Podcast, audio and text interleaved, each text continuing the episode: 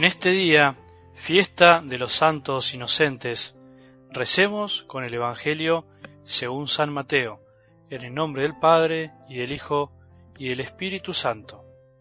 Después de la partida de los magos, el ángel del Señor se apareció en sueños a José y le dijo, Levántate, toma al niño y a su madre, huye a Egipto y permanece allí hasta que yo te avise, porque Herodes va a buscar al niño para matarlo. José se levantó, tomó de noche al niño y a su madre y se fue a Egipto. Allí permaneció hasta la muerte de Herodes, para que se cumpliera lo que el Señor había anunciado por medio del profeta. Desde Egipto llamé a mi hijo. Al verse engañado por los magos, Herodes se enfureció y mandó a matar en Belén y sus alrededores a todos los niños menores de dos años, de acuerdo con la fecha que los magos le habían indicado. Así se cumplió lo que había sido anunciado por el profeta Jeremías. En Ramá se oyó una voz, hubo lágrimas y gemidos. Es Raquel, que llora a sus hijos y no quiere que la consuelen porque ya no existe. Palabra del Señor.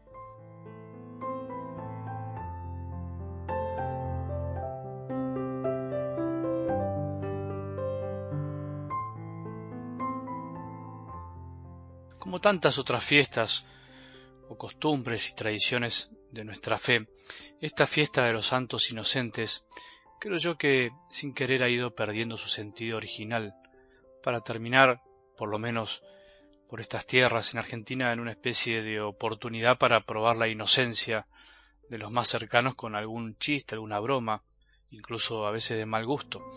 Pero en realidad nada tiene que ver con lo que celebramos. De hecho, si preguntás por ahí, o también vos mismo te, que estás escuchando, por qué se hacen chistes para probar la inocencia el 28 de diciembre, seguramente pocos saben que es el día de los santos inocentes, o sea, el día en el que celebramos los primeros mártires, que aunque no conocieron a Cristo, fueron asesinados a causa de él, por miedo al verdadero rey, por temor a lo que vendría.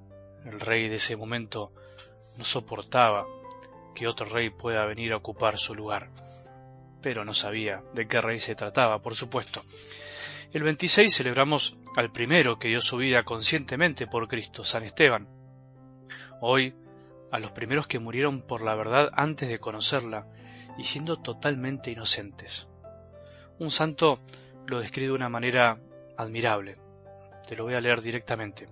Dice así, aquellos niños, sin saberlo, mueren por Cristo y sus padres lloran la muerte de aquellos mártires. Cristo, cuando eran todavía incapaces de hablar, los convierte en idóneos testigos suyos. Así es el reinado de aquel que ha venido para ser rey. Así libera a aquel que ha venido a ser libertador. Así salva a aquel que ha venido a ser salvador. Pero tú, Herodes, ignorando todo esto, te alteras y te llenas de furor. Y al llenarte de furor, contra aquel niño, le prestas ya tu homenaje sin saberlo. ¿Qué merecimientos tenían aquellos niños para obtener la victoria? Aún no hablan y ya confiesan a Cristo. Sus cuerpos no tienen aún la fuerza suficiente para la lucha y han conseguido ya la palma de la victoria. Una delicia. Te propongo hoy poder meditar desde algo del Evangelio dos cosas o las que a vos te parezcan. Siempre es bueno elegir para poder realmente profundizar. Acordate que la palabra de Dios, el alimentarse de ella cada día, puede compararse al modo en cómo alimentamos también nuestro cuerpo. Si te ponen muchos platos para elegir, uno puede comer todo, se puede probar de todo con el afán de no dejar de lado nada, o se puede simplemente elegir lo que uno realmente tiene ganas de comer ese día y disfrutar. A veces por comer todo terminamos por no disfrutar nada, por no saborear en serio la comida. Con la palabra de Dios puede pasarnos lo mismo. Escucharla es a veces como un gran banquete, con muchas opciones, pero no se puede comer todo junto, y mucho menos de golpe. Podemos atragantarnos.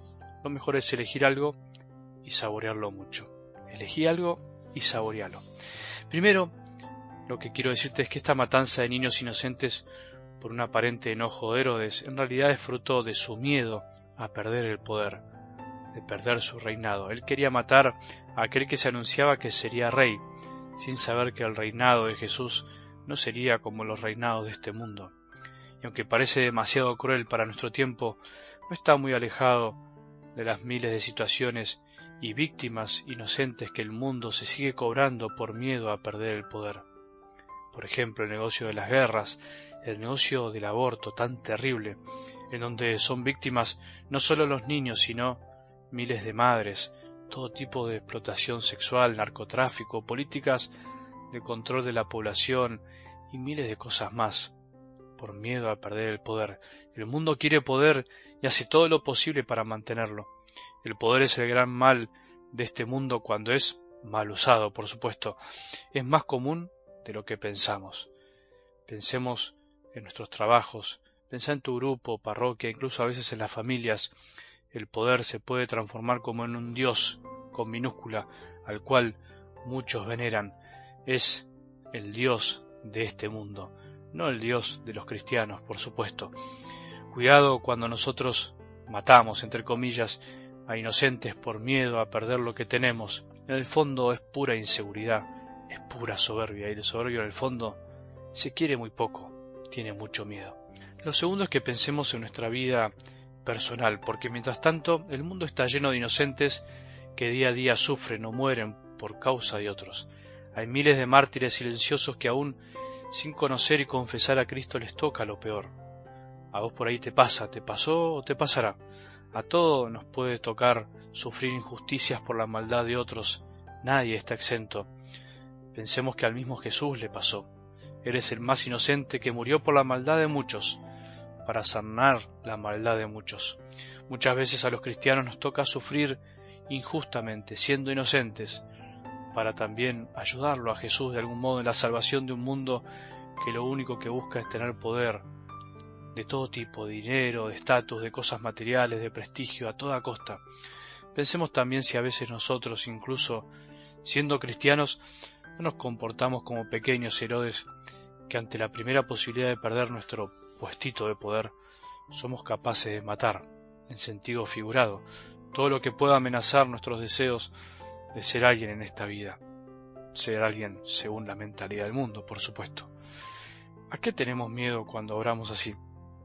¿Por qué le tenemos miedo a los que obran así? Que tengamos un buen día y que la bendición de Dios, que es Padre misericordioso, Hijo y Espíritu Santo, descienda sobre nuestros corazones y permanezca para siempre.